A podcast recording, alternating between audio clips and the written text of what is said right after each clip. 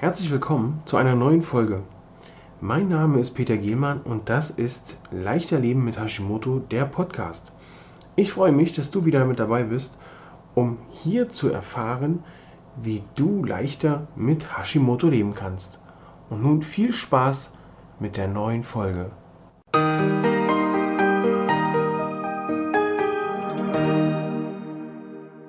Heute behandeln wir das Thema Eisenmangel und Hashimoto. Ja, mein Name ist Peter Gehlmann. Ich begleite Hashimoto-Patienten in ein beschwerdefreieres und leistungsfähigeres Leben und möchte mich heute mal darum kümmern, wie es sich mit dem Eisen bei Hashimoto so verhält. Oftmals hört man ja, welche Blutwerte man abgenommen haben soll oder abgeprüft werden soll. Hin und wieder wird Eisen erwähnt, dann fallen aber wieder so Sachen wie Ferritinspiegel oder bestimmte andere Bereiche werden dann, oh ja, du musst unbedingt Eisen nehmen. Welches Eisenpräparat ist zu empfehlen? Wie viel Eisen soll man überhaupt aufnehmen? Gibt es denn Lebensmittel, die Eisen enthalten, außer einen Nagel?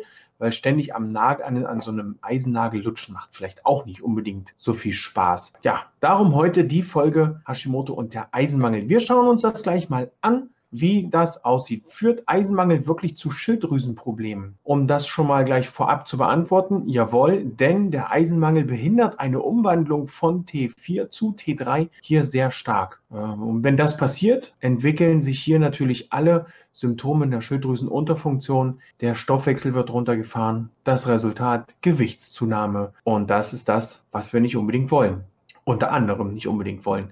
Hinzu kommt dann auch noch dazu, hinzu kommt dazu, ja, hinzu kommt, dass hier natürlich äh, der Eisenmangel auch manchmal ein bisschen Müdigkeit verursachen kann, weil die Schilddrüsenhormone natürlich nicht so stark arbeiten können oder beziehungsweise die Umwandlung da betroffen ist. Hin und wieder kommt es dazu, dass es auch nach, nach Einnahme von bestimmten Lebensmitteln dazu kommt, dass hier der Eisenmangel sinkt, beziehungsweise dass hier auch Eisen aus dem Körper geraubt wird, so wie wir ja schon mal vor, einigen, vor einiger Zeit festgestellt haben, dass Zucker ein Vitaminräuber ist. So haben wir hier das Eisen als ja auch ein als Energieräuber auch mit äh, eingrenzen können. Wir haben als Eisenräuber feststellen können, Kaffee und Tee. Es gibt bestimmte Medikamente für eine Hormonersatztherapie, die hier den Eisenspiegel beeinträchtigen können. Bestimmte Sachen, die auch dazu helfen oder dabei unterstützen, Ödeme auszuschwemmen und so weiter. Also bei den Östrogen, es gibt zum Beispiel bestimmte Östrogentherapien, die hier dafür sorgen,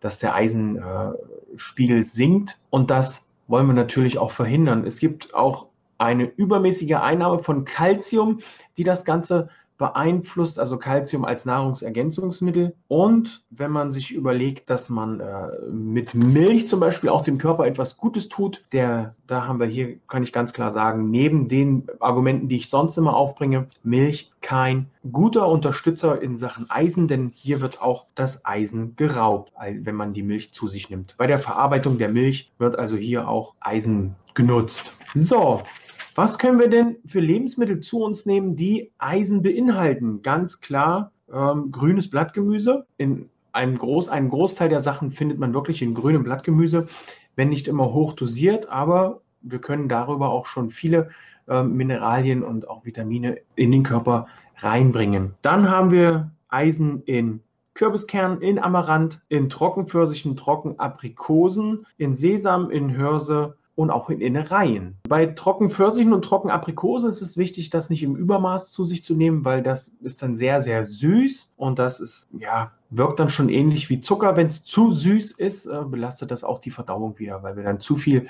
von der süßen Energie, von der Fructose und äh, zusätzlichen Sachen in uns aufnehmen, die dann die Verdauung und äh, ja, die Verdauung wieder beeinträchtigt. Äh, man sagt so, dass man in der Regel zwischen 15 und 30 Milligramm Eisen pro Tag aufnehmen soll. Wenn man, oder nicht wenn Mann, sondern wenn Frau dann schwanger ist, dann sollen es in der Tat schon 30 Milligramm sein, da hier ja auch das Baby mit versorgt wird. Welche Präparate kann ich empfehlen? Also ich kann empfehlen, das Eisenbisglycinat zu verwenden, denn das belastet den Magen weniger. Wenn man hierzu noch ein Glas Orangensaft trinkt, dann sorgt man dafür, dass die Eisenaufnahme ein bisschen verbessert wird. Und bei der Dosierung empfehle ich dennoch, den behandelnden Arzt mit ins Boot zu holen und das mit dem abzuklären, was denn da möglich ist oder machbar ist. Hierzu also den sogenannten Ferritinwert oder den Ferritinspiegel im Blut abzuklären, äh, abfragen, wie hoch der ist, ob es denn notwendig ist, Eisen zusätzlich äh, dazuzunehmen oder das eben in welcher Dosierung man das machen soll. So sieht das Ganze aus mit dem Eisenmangel. Wenn du wissen möchtest, welche Lebensmittel, welchen ungefähren, heutzutage kann man das ja auch schwer sagen, weil sich die Qualität der Böden auch hin und wieder verändert, indem die Lebensmittel angebaut werden, außer Fleisch, das wird ja nun nicht angebaut. Aber da ist es ja auch abhängig von dem, was die Tiere zu sich nehmen.